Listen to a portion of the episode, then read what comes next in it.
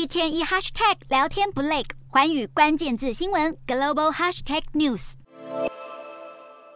日本首相岸田文雄二十二号在纽约证交所发表谈话，顺道为喜欢到日本旅游的民众带来好消息。日本从十月十一号开始开放自由行跟短期免签旅客入境，并同步取消入境人数上限，希望以此提振经济。岸田也宣布要启动各项国旅补贴措施，支持被疫情影响的住宿、旅游还有娱乐产业。不止日本，香港也要放宽防疫措施。香港政府将在下周宣布放宽入境检疫，考虑把现有的三加四放松成零加七，也在研议完全不用隔离或是自主管理的可能性，但目前入境后的核酸检测还是会保留。而南韩政府也宣布，从二十六号起全面解除户外口罩令，就连五十人以上的户外集会都能够脱下口罩参与。